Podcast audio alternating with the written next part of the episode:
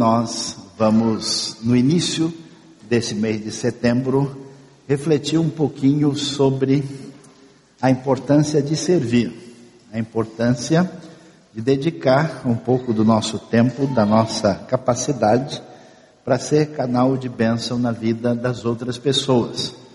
Porque você sabe, a gente uh, tem que aprender muita coisa, né? E usar a nossa mente.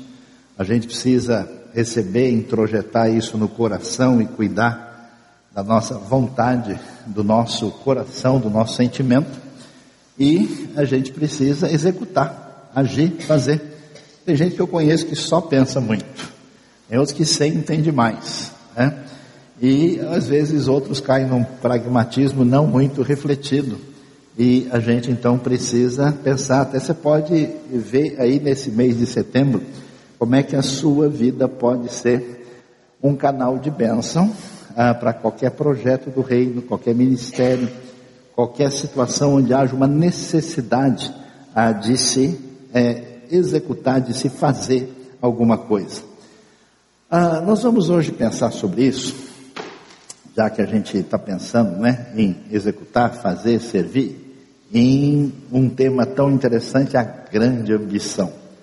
E vamos refletir um pouquinho sobre Mateus, a partir do capítulo uh, ah, 6, versículo 19, e ver uh, o que, que o ensino do Novo Testamento vai trazer para a gente nesse assunto. A gente fala em ambição, é uma coisa um pouquinho complicada, né? Porque ambição tem um sentido assim, meio negativo, ó, oh, fulano é muito ambicioso. Nossa, aquele ali é ambição pura. E aí ambição equivale a ganância, equivale a um desejo desmedido por coisas que não são as mais importantes que toma conta da vida de uma pessoa. E aí você vê que a pessoa perde a referência, inclusive muitas vezes se atrapalha na vida.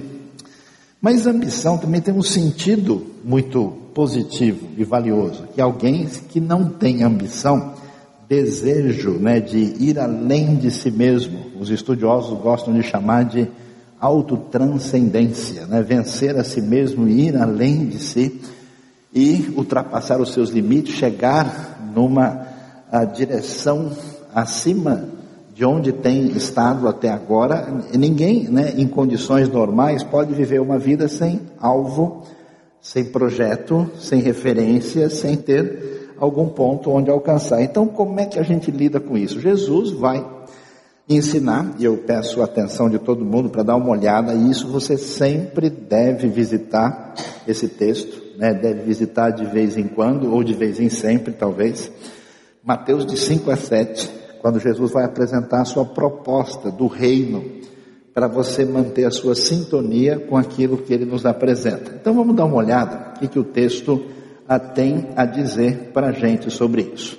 Olha só, ele diz, a partir do versículo 19, o seguinte: Não acumulem para vocês tesouros na terra, onde a traça e a ferrugem destroem, e onde os ladrões arrombam e furtam. Mas acumulem para vocês tesouros nos céus, onde a traça e a ferrugem não destrói, e onde os ladrões não arrombam nem furtam.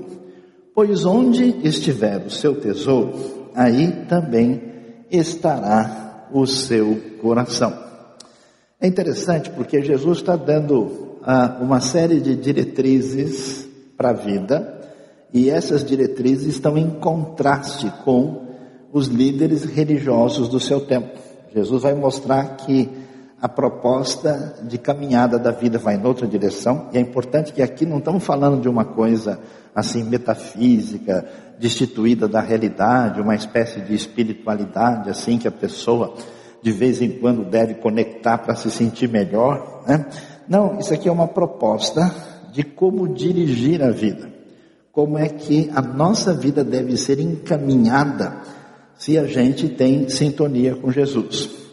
E é interessante porque, ah, de fato, a gente sempre dirige a vida numa direção daquilo que parece ser mais promissor, mais realizador, aquilo que parece preencher de maneira completa o ser humano, atingindo assim o que a gente podia, poderia chamar da da teleologia humana, do ponto final, do ponto ômega do descanso do nosso coração. E uma das sugestões que claramente a gente vai ver na nossa sociedade o tempo todo é que se a gente acumular uma série de coisas, a gente vai estar mais protegido, mais seguro, vai ter uma diversidade de elementos dos quais a gente pode desfrutar. E grande parte das pessoas está o tempo todo tentando ver se consegue, né, chegar longe nesse processo e a nossa sociedade chega a ter até um, um problema assim psicológico. Hoje existe um negócio chamado acumuladores. Porque a pessoa às vezes não consegue acumular dinheiro e bens, mas alguma coisa ele acumula. Algumas pessoas têm um quarto escondido lá em casa que está cheio de coisa que nem convém mencionar entre os santos. E que a gente não vai revelar aqui, né? Porque é, fica um segredo pessoal guardado. E tem coisas assim que até o marido ou a mulher né, não mexe um com o outro ali, né? Ah, porque é, considera-se a mania particular da pessoa. Mas às vezes está ligado com esse mecanismo, com essa necessidade, com esse desejo, de alguma maneira, consciente ou inconscientemente, a gente caminhar nessa direção. Observe que Jesus não está dizendo que os bens em si são um problema, ele não está dizendo que a matéria que Deus criou representa qualquer empecilho. Ele está sondando essa relação que o coração humano tem dispensa aos bens ah, que não são plenamente duráveis como referência ah, de âncora para o nosso coração, para a nossa estrutura psicológica, pessoal e espiritual. Então ele diz: ó, esse caminho não é o caminho melhor, até porque é, vejam só, é um tipo de investimento que se você for bem inteligente, você vai ver que não vale muito a pena, né? Ah, você tem um bem que não é durável e que todo mundo quer. E aí você tem que criar mecanismos o tempo todo para tentar se livrar da traça e da ferrugem. A traça frequenta diversos ambientes, eu já percebi isso. A ferrugem também não respeita fronteira, ela não precisa de visto para entrar em nenhum país, está sempre disponível. E os ladrões roubam e furtam e a gente não precisa de explicações sobre isso. Então vocês devem procurar ir numa outra direção, a buscando um tesouro que é mais importante e preste atenção porque o foco é onde está o tesouro, está o coração. Por isso, Jesus vai dizer e vai orientar a cada um de nós nessa noite, em Mateus 6, não acumulem para vocês tesouros, não coloquem o foco disso no seu coração. E aí a gente pergunta, então, já que o foco é esse, quem sabe a vida abençoada, a vida promissora, é a gente assim, uh, ficar sossegado, não procurar trabalhar. Houve na história gente que desenvolveu até uma ordem religiosa dos mendigos de Deus entender o seguinte, já que essas coisas não são assim boas, então o negócio é a gente procurar não ter absolutamente nada e viver na máxima penúria possível. É interessante que a gente não vê Jesus apresentando esse tipo de proposta e a gente não vê isso sendo uma realidade ah, como se isso fosse a, a solução, a ideia fundamental. O tempo todo Jesus está dizendo para as pessoas elas devem tomar muito cuidado ah, com aquilo que se define na nossa vida como a nossa esperança maior, como se fosse, né, a grama mais verde do quintal do vizinho, a esperança de plenitude do nosso coração. Mas as coisas em si não tem problema. Jesus, por exemplo, teve gente de recursos ah, que estavam entre os seus discípulos, eles nunca foram desafiados a, de uma maneira, você só pode ser meu discípulo se a gente observar que você realmente não tem mais nada. Por outro lado, ele chegou a dizer para pessoas que tinham problemas nessa área, você só pode se você se desfizer de tudo. Então o problema não é exatamente a riqueza, o problema sou eu e você. Ó, nós na fita aí de novo, né? O problema é a relação complicada que a gente pode ter com os bens. E para continuar a explicação a respeito disso, ele vai dizer alguma coisa que quando a gente lê assim fica meio confuso, né? Vai falar aí sobre trevas e luz, mas a gente lê fica meio escuro o negócio, a não ser que a gente consiga entender com clareza o que, que esse texto quer dizer. O texto diz o seguinte: os olhos são a candeia do corpo. Se os seus olhos forem bons, todo o seu corpo será cheio de luz. Mas se os seus olhos forem maus, todo o seu corpo será cheio de trevas. Portanto, se a luz que está dentro de você são trevas, que tremendas trevas são. Que história é essa de olho ser candeia do corpo, os olhos que são bons, o corpo tem luz, e se os olhos são maus, o corpo né, está cheio de trevas. Qual que é o sentido dessa frase que, na verdade, prossegue como uma explicação do que Jesus falou anteriormente? Por que ele fala de olhos e luz? A questão se entende da seguinte maneira: assim como os olhos afetam todo o corpo, claro, né, o olho os olhos ajudam a gente a observar, são as janelas né, de entrada da informação externa e nos ajudam a conduzir a vida. Se você não tem essa percepção, claro que a sua caminhada fica mais difícil. Assim como os olhos afetam o corpo, a nossa ambição, ou seja, onde a gente fixa os olhos e o coração. A Bíblia gosta dessa figura de linguagem. Lembra da, da história lá em Gênesis 13, Abraão e Ló, né? Na hora da terra, a Bíblia diz então, levantando Ló os olhos, quando ele viu a terra bonita, ele, opa, é por aqui mesmo que eu vou. Essa decisão a partir daí, como é que a gente conduz, afeta toda a nossa vida. Assim como a cegueira leva alguém à escuridão, às trevas, a ambição egoísta nos faz mergulhar em trevas morais. E aí a gente começa a ter um pouquinho de luz sobre o que está por trás dessa questão do acúmulo dos bens. Está relacionado com essa ambição, que é uma ambição egocêntrica, que traz para a gente aquela ilusão de que isso representa segurança, de que isso representa poder, de que isso representa algo em que a gente pode descansar a vida e o coração. E qual é o problema? Isso não é verdade. É tão impressionante descobrir que o índice de satisfação da vida, com a vida, em muitos lugares é menor em países onde as pessoas desfrutam de um bem-estar socioeconômico maior. Você tem altas taxas de suicídio em ambientes onde as pessoas têm muitos recursos, vamos assim dizer, acumularam bens em grande quantidade. Então essa relação não é assim. Muita gente que está nessa direção falando, quando eu conseguir? Quando eu alcançar esse objetivo, quando eu tiver essas coisas, ele tem a impressão de que aí sim eu vou estar de boa, vou estar tranquilo.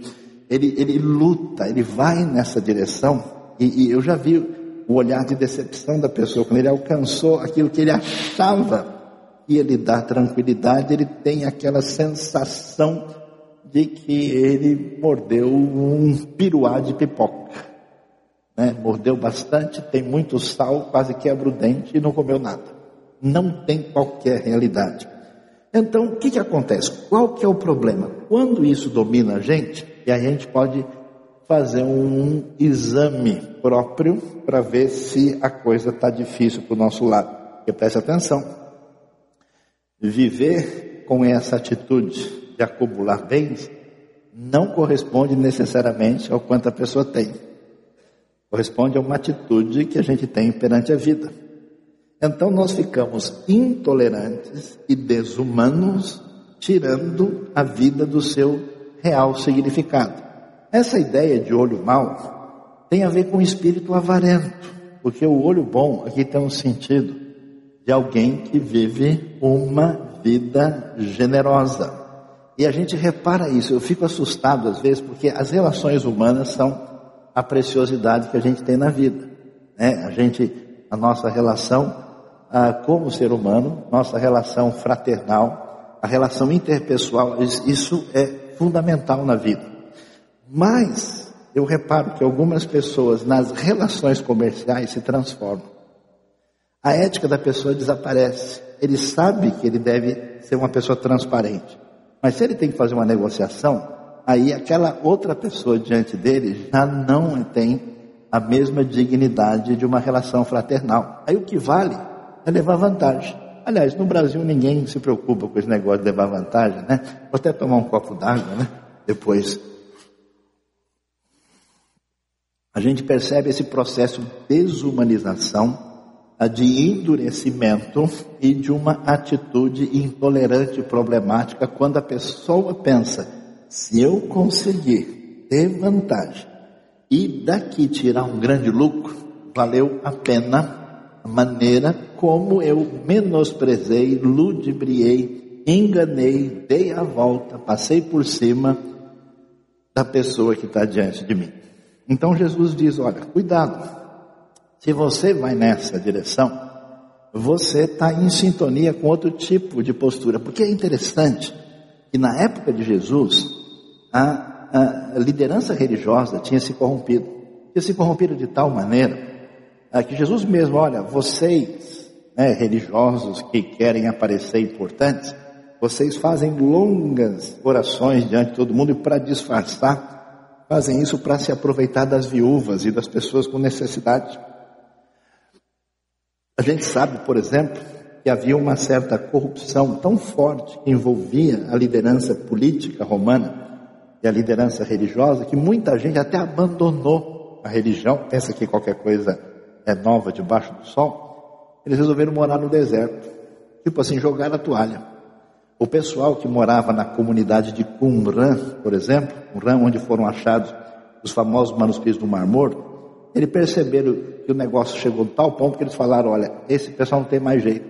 Então esquece o templo, esquece o que está sendo feito aqui, vamos morar no deserto, vamos viver uma vida mais séria e aguardar a chegada do Olam Rabá, do mundo vindouro, da era do futuro, porque a coisa realmente é complicada. Então Jesus está nesse ambiente onde as pessoas também estão muitas vezes comprometidas porque o objetivo delas é acumular coisas que parecem prometer uma vida melhor.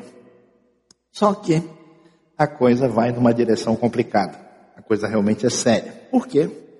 Porque quando a gente coloca a esperança do nosso coração em qualquer coisa que ocupe o lugar de Deus, e pareça de fato preencher aquilo que é a nossa necessidade maior, o centro da nossa atenção, do nosso amor, da nossa dedicação, no fundo, no fundo, nós estamos numa, numa disputa que envolve uma relação de idolatria. E é isso que é interessante. Por exemplo, eu vejo muita gente, em vez de ter o dinheiro, é o dinheiro que tem a pessoa. A pessoa, a pessoa serve. Ele, na verdade, não tem ali recursos a sua disposição para servir. Ele está numa situação em que ele se encontra servo daquilo.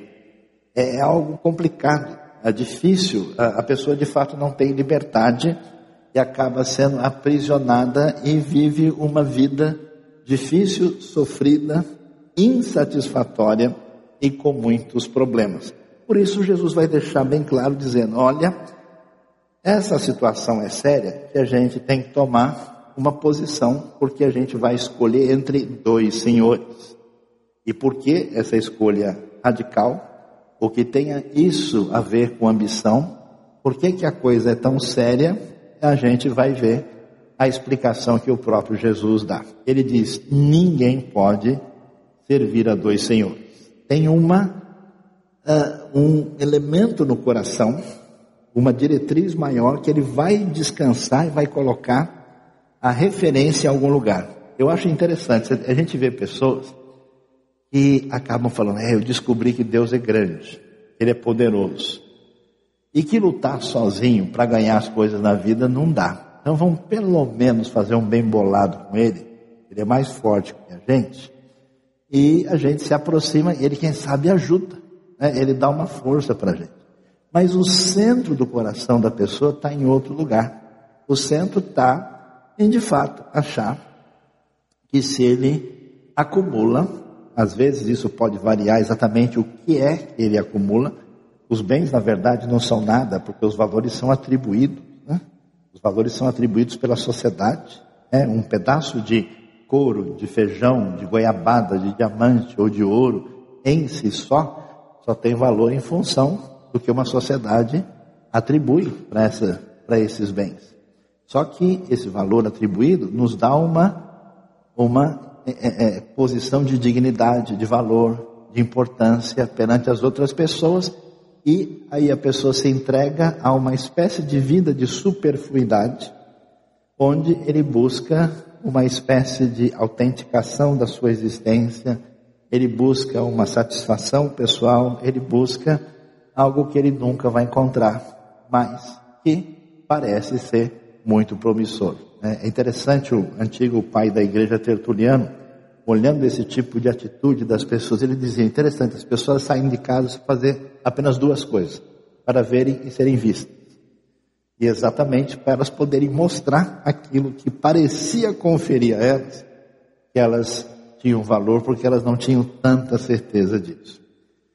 Jesus diz: olha, não dá. O coração só tem uma direção. Não dá para ter dois senhores, pois vai se odiar um e amar o outro, ou a pessoa se dedica a um e despreza o outro. Vocês não podem servir a Deus e ao dinheiro.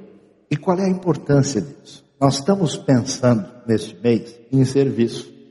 E eu fico pensando, por que tanta gente, que é gente boa, com capacidade, com condições, não gasta a sua energia, a sua capacidade para servir a Deus no reino? Você sabe que um levantamento mundial foi feito dentro do cristianismo evangélico ocidental? De cada mil reais ou mil dólares que a pessoa tem como rendimento na sua vida, se gasta um no reino. E 90% desses bens são gastos, na verdade, em benefício da própria comunidade, do seu próprio bem-estar, e não para fazer diferença significativa no reino de Deus. E a gente pergunta por que isso acontece. É muito possível que o entendimento disso esteja no fato de que a pessoa não quer gastar o seu precioso tempo, a sua capacidade, o seu dom, o seu talento para ser bênção no reino, porque tem uma prioridade que realmente marca a sua vida e faz parte de algum processo acumulador que envolve a ansiedade, a insegurança, a raiz espiritual e psicológica problemática que se esconde no seu coração. Por isso Jesus vai direto ao ponto. Vocês não podem né, servir. As palavras são fortes, né? Você vê, odiar, amar, dedicar, desprezar, servir, não dá para servir a Deus e ao dinheiro. A coisa está ficando complicada ainda dá tempo da gente interromper, parar e ir embora. Vocês não acham mais interessante? Vamos ler o Salmo 23. Vamos mudar de assunto, né? Vamos repetir, posso todas as coisas naquele que me fortalece? Será que não é uma ideia mais interessante? Vamos ver o que o texto vai dizer. Jesus então falou sobre o tesouro celeste, a luz, falou sobre Deus e agora fala sobre os dois senhores vai perguntar: a quem você serve? A pergunta é: qual é a sua ambição? Qual é a coisa forte que mexe com a gente, que faz a gente sonhar? Você já não reparou um negócio interessante? Essas coisas mexem com a gente e às vezes a gente pensa algumas coisas. Tem vezes que a gente não pensa, a gente é pensado. O pensamento pensa sozinho, né? A pessoa tem um sonho, uma ilusão, quando ele vê, a cabeça dele está, ele está lá. E aí, fulano, tudo bem? O que foi? Não, nada não. Né? Ele está desconectado.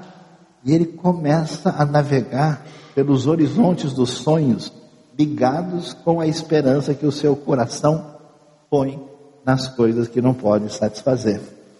E é, isso está muito presente na ansiedade da nossa sociedade não sadia. E então, isso está ligado com essa ambição, com aquilo que mexe com a gente. A pergunta para a gente é: qual é o tipo de coisa que realmente está guardado no fundo? Que dirige a gente, que faz a gente pensar, planejar, que mexe com as nossas emoções e encaminha a nossa vida. Porque a ambição revela os alvos da vida, é a motivação para a gente atingir esses alvos. A ambição de uma pessoa é que move a pessoa. Vê quando a pessoa quer um negócio, ela valoriza, ela faz de tudo. O sujeito gosta lá do seu time, ele gosta de um corredor X, ele atravessa meio mundo para ver aquilo. Ele gosta da banda X, ele vai de madrugada, ele gasta o ingresso tal. Ele era quando criança, via lá o, o Asterix, ele tem um Asterix gigante no quarto dele, dorme com ele toda noite, inclusive na cama, né? Brigou lá em casa, maior confusão. E a coisa realmente impressiona.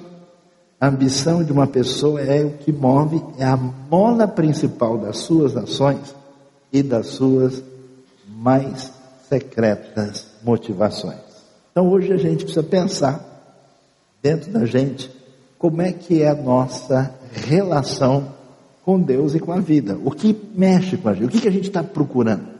O que, que a gente se pega de vez em quando, dá uma beliscada sonhando em relação ao reino de Deus? é com destaque, é com reconhecimento, é com prêmio, é com resultado final. Como eu conheço gente frustrada e decepcionada na sua trajetória pessoal de fé? Porque a pessoa está com foco em outra coisa. Ele acha que Deus tinha que dar vários sonhos de valsa para ele no final do culto. E Deus está devendo uma caixa de bis para ele. Não é aquele bis branquinho, sabe? Que é mais. tem um saborzinho diferente. E ele não ganhou. E aí então ele se sente amuado, né? ele se sente enfraquecido e fragilizado e está numa situação complicada. Jesus vai agora, diante desse desafio de não entrar nesse caminho e de tomar uma decisão, vai dar um exercício prático para a gente. E olha que coisa interessante. Ele diz, portanto, em função de que eu falei até agora, eu lhes digo, não se preocupem com a sua própria vida. Amém, pessoal? Quem foi abençoado, levante a mão. Que beleza, né? Não se preocupe quanto ao que comer ou beber, nem com o seu próprio corpo, quanto ao que vestir. Essa parte eu acho um pouco mais fácil. Não é a vida mais importante que a comida, ou o corpo mais importante que a roupa? Jesus então vai ah, atingir aquilo que é o, o âmago da ansiedade das pessoas. Preste bem atenção.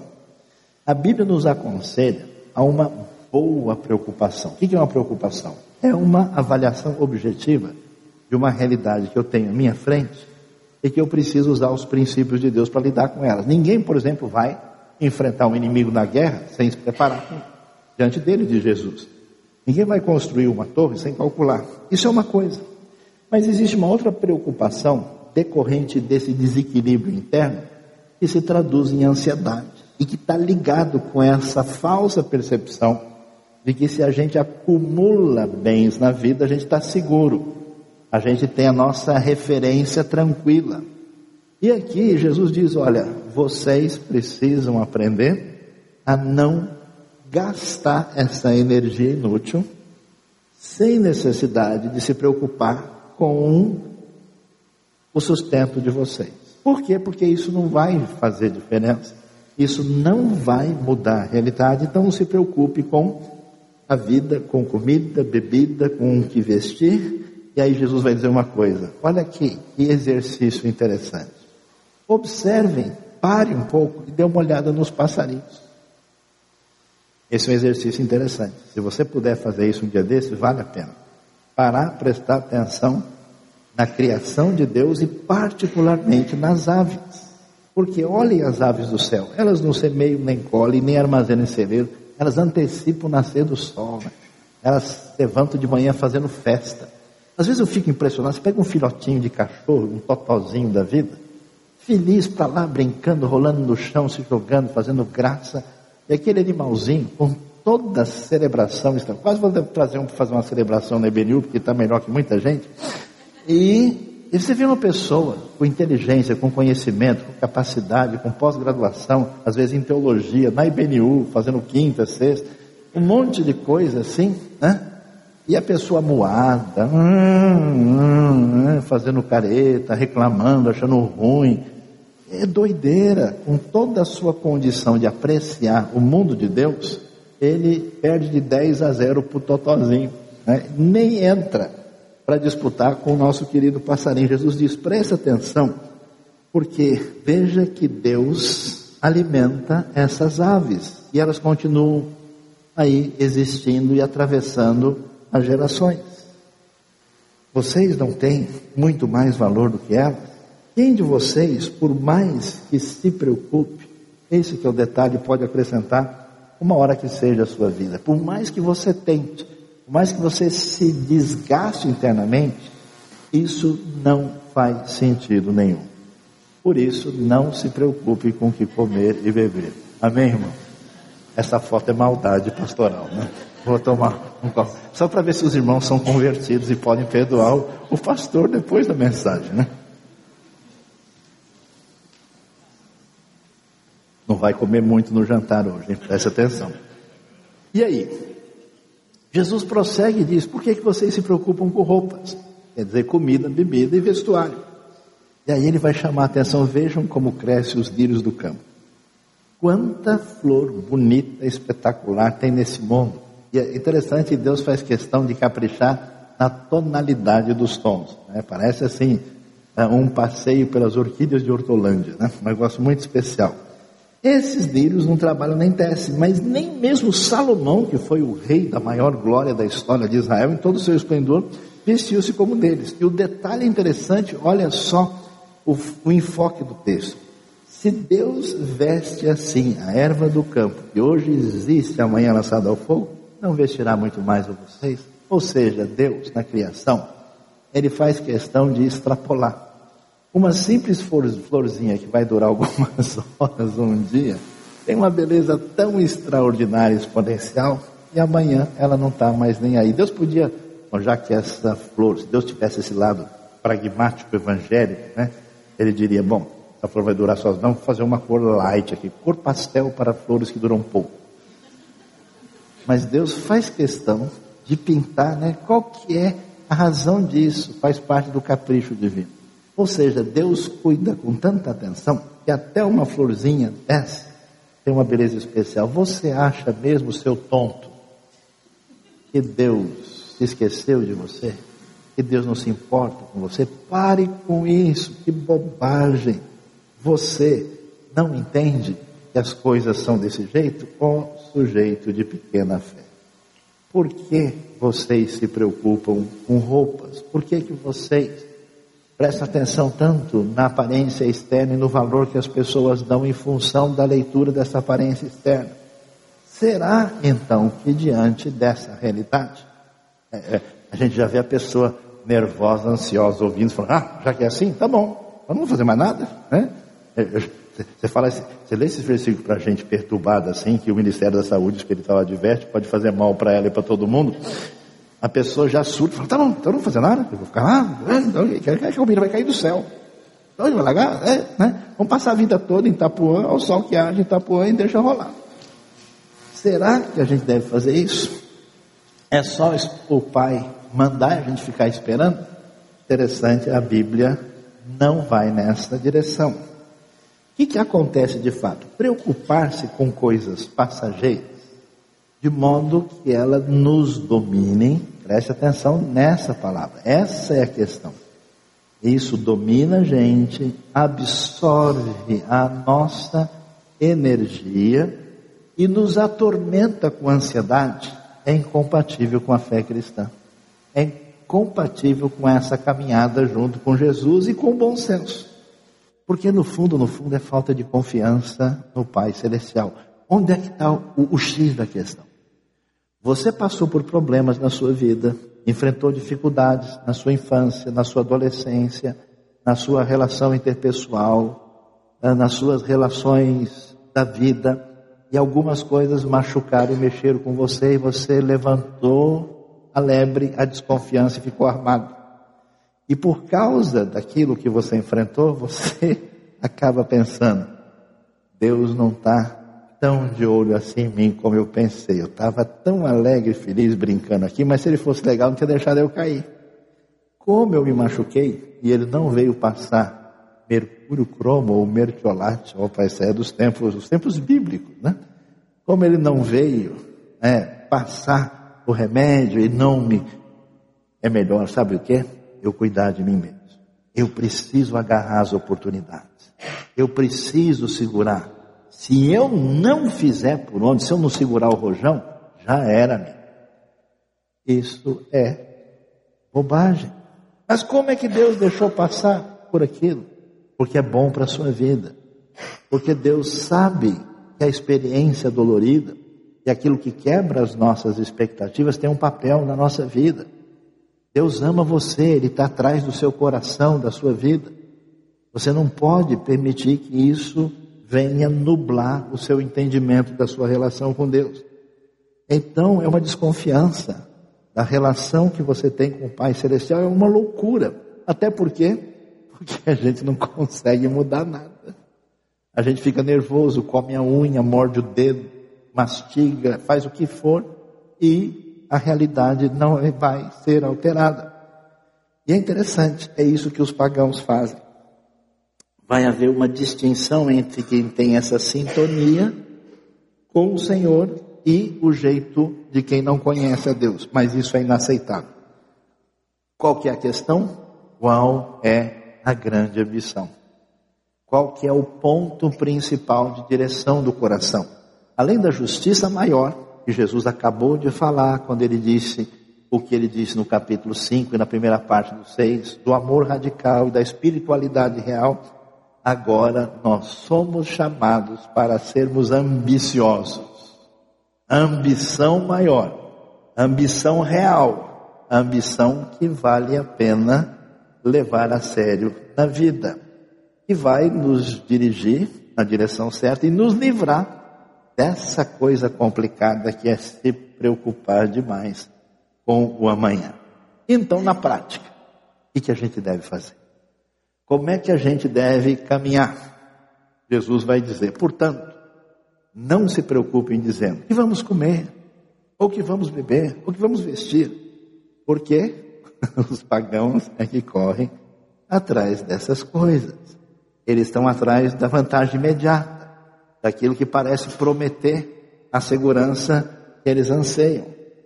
Mas o Pai Celestial sabe que vocês precisam delas. Em vez de ficar ansioso, em vez de se pegar dominado por aquilo que parece ser a nossa necessidade maior, a gente deve fazer outra coisa. E aí surge o texto tão importante. Busquem em primeiro lugar o reino de Deus e a sua justiça. E todas essas coisas quais? Não são tudo o que você quer e pede, as coisas que foram mencionadas, e são comida, bebida e vestuário. Deus vai abençoar e vai garantir o seu sustento. Mas se eu tiver que passar por um momento complicado e difícil, amém? Deus sabe o que está fazendo, faz parte do seu treinamento. É como uma criança que não entende o pai e a mãe vai lá e coloca feijão com couve no prato da criança. A criança em pânico. Como assim? Ele quer Kit Kat. Mas tem feijão com couve hoje. Mas por que, que eu vou comer isso? Cenoura. Será que Deus criou a cenoura ou ela surgiu de outro lugar? A criança não entende. E parece uma experiência de sofrimento que os pais colocam. Que a gente não entende muita coisa. E faz parte daquilo que Deus deseja para a vida da gente. Portanto, não se preocupem vocês devem colocar o reino de Deus e a sua justiça. E a pergunta para a gente que se levanta é: onde é que está o nosso sonho maior? O que que você tem nos anos da vida que Deus ainda dá para você como centro do sonho do seu coração? Onde você acha que vai estar a felicidade, a alegria, o descanso, o seu porto de bênção final? Onde é que está? É interessante, a Bíblia diz: busquem o rei e a sua justiça. Portanto, não se preocupe com amanhã. Eu acho a Bíblia simplesmente o máximo. Pela sua simplicidade e pelo impacto disso. Não se preocupe com amanhã, porque o amanhã vai vir amanhã. Né? Que beleza, ele trará suas próprias preocupações. Ou seja, por mais que você queira antecipar, amanhã, como diz a sua agenda, só amanhã. É bobagem. Deixa de ser maluco. Vira para o lado e dorme. Para com isso. Para que essa loucura, esse desespero, essa perturbação? O que, que você vai ganhar com isso? Toma lá erva cidreira, camomila, escolhe um, deita e dorme. É interessante, basta a cada dia o seu próprio mal. O desejo secreto que a gente tem de ser Deus, de ter domínio, de ter controle, de ter poder, e a gente não consegue descansar e desfrutar das coisas bonitas que Deus faz. Agora mesmo, Deus pintou um quadro ali atrás, no pôr do sol, estava vindo assim, e cheguei por trás dos prédios, eu falei, Deus, valeu aí, ó. Muito show de bola. E a gente às vezes não para para enxergar essas coisas. Por isso a gente deve fazer o quê? Nós devemos reconhecer nossas necessidades físicas e trabalhar normalmente. Claro, a Bíblia diz até que quem não trabalha que não coma. Não é um convite ao relaxo, à incapacidade de produzir. Pelo contrário, não. Aliás, essas coisas que impedem as pessoas de serem produtivas. Eu acho interessante que eu vejo gente das mais bem-sucedidas do mundo e são pessoas de boa. Eu vi uma galera que passou, tipo, nos primeiros lugares do, do vestibular, dos, dos testes mais difíceis. Você pensa, o cara é maluco, ele é aquele famoso nerd que estuda de manhã, tarde e noite, que nada. Claro, a pessoa tem disciplina, ele estuda, não vem assim, né? Mas você vê que a maior parte das pessoas, não, eu estava tranquilo, eu fui para a prova assim, no dia anterior eu descansei, ou seja, a atitude mental liberta é fundamental para lidar com a vida. Então a gente deve cuidar de tudo normalmente, mas nossa preocupação, nossa ambição, nosso foco de coração deve ser com o nome do Pai, deve ser com o reino, com a vontade de Deus. Queridos, vamos sonhar os sonhos do reino. Por quê? É bonito, né? Ele acabou de falar sobre o Pai Nosso. Nós não podemos orar o Pai Nosso até que as nossas ambições sejam purificadas. Nossa idolatria particular, nosso desejo de empurrar Deus de lado e ficar no centro. Busquem primeiro o reino de Deus e a sua justiça. Porque no Pai Nosso, a gente transforma essa busca em oração. Por isso que o Pai Nosso, é interessante, Jesus ensinou a orar Aí ele começa a dizer umas coisas que não é o que a gente fala. Ninguém começa, Senhor nosso Deus, muito obrigado por Deus, abençoe meu pai, minha mãe, meu filho. Blá, blá, blá. Nossa oração não é assim, mas no Pai Nosso, santificado seja o teu nome. Venha o teu reino, ó Deus, quando é que ele vai chegar? Esse mundo vai ser tão diferente. Estou sonhando com isso. Nossa ambição é buscar primeiro o seu reino com desejo que o seu nome receba a honra que merece, o que inclui a justiça completa. Já viu o pai e mãe vendo o filho sendo honrado lá na frente, numa formatura ou num prêmio? Fica tudo rindo, feito bobo. Quer dizer, aquela honra recebida em público é a festa máxima do coração da pessoa. Quem ama Deus tem esse desejo. Um dia todo mundo vai reconhecer o nome dele, vai ser glorificado e eu vou estar lá a comemoração total. Meu sonho é ver o reino, e esse reino, quando chega, quando Deus recebe essa honra, a justiça completa vai estar presente na minha vida e no mundo. Quando isso é de fato nossa maior ambição, não só todas essas coisas nos são acrescentadas, Deus supre as nossas necessidades, como também aí que está a chave da questão não haverá mal algum em ter ambições secundárias. Não há nenhum problema. A proposta bíblica não é uma aniquilação daquilo que Deus criou em nós. Que é bom, é importante que você se desenvolva, estude, trabalhe, seja o melhor possível na sua área. Mas isso está no lugar certo agora. Uma vez que estas serão servas da ambição principal sem competir com ela. Só então as ambições secundárias serão sadias. Eu fico muito feliz, eu tenho visto gente prosperar na vida, ganhar muito bem, se desenvolver academicamente, caminhar e ser gente liberta, generosa e caminho de bênção de Deus. E às vezes vejo gente até com pouca prosperidade na vida, mas fuinha, mão de vaca, ruim. Tem muito crente ruim. Não é possível um negócio desse. E a gente vai ver que a coisa não pode ser assim. Devemos desenvolver os talentos, usar as oportunidades, estender a nossa influência, claro, e crescer na vida. Mas se a gente acha que o que Deus dá para a gente, a maneira como Ele permite a gente influenciar, que isso é porque a gente é legal, é para a gente falar, hum, hum, hum. se a gente entrar nessa roubada, a gente não entendeu o que é que Jesus está dizendo. Não é para afagar o nosso ego ou edificar o nosso império, que destrói, mata as pessoas, mas sim para em tudo glorificar a Deus. Ambições menores são sadias e corretas, desde que não sejam um fim em si mesmo, mas seja um meio de alcançar um fim maior. Qual é a razão que você quer que Deus abençoe você? Abençoe sua família, abençoe tudo que você faz. Para quê? Para você comer sobremesas diferentes nos próximos anos? Para você ter carros novos e diferentes com mecanismos que vão inventar? Simplesmente para você experimentar um novo tipo de colchão e ter uma casa mais legal? É isso o centro da sua vida? Ou será que você conhece o querido Messias da Galileia que abençoa você e dirige a sua vida na direção certa? Que tipo de vida você tem? Por isso, a ideia é a propagação do reino de Deus e da sua justiça. Portanto, o maior de todos, isso é a glória de Deus, deve ser a ambição correta para o bem maior. Que Deus abençoe a nossa vida, abençoe o nosso coração nessa noite e nos ajude a gente sondar direitinho, porque quando isso não está arrumado, você pode implorar para a pessoa servir no reino pode empurrar, pode manipular, pode mentir para ele, ameaçá-lo. Nossa, se não fizer, Deus vai cobrar de você.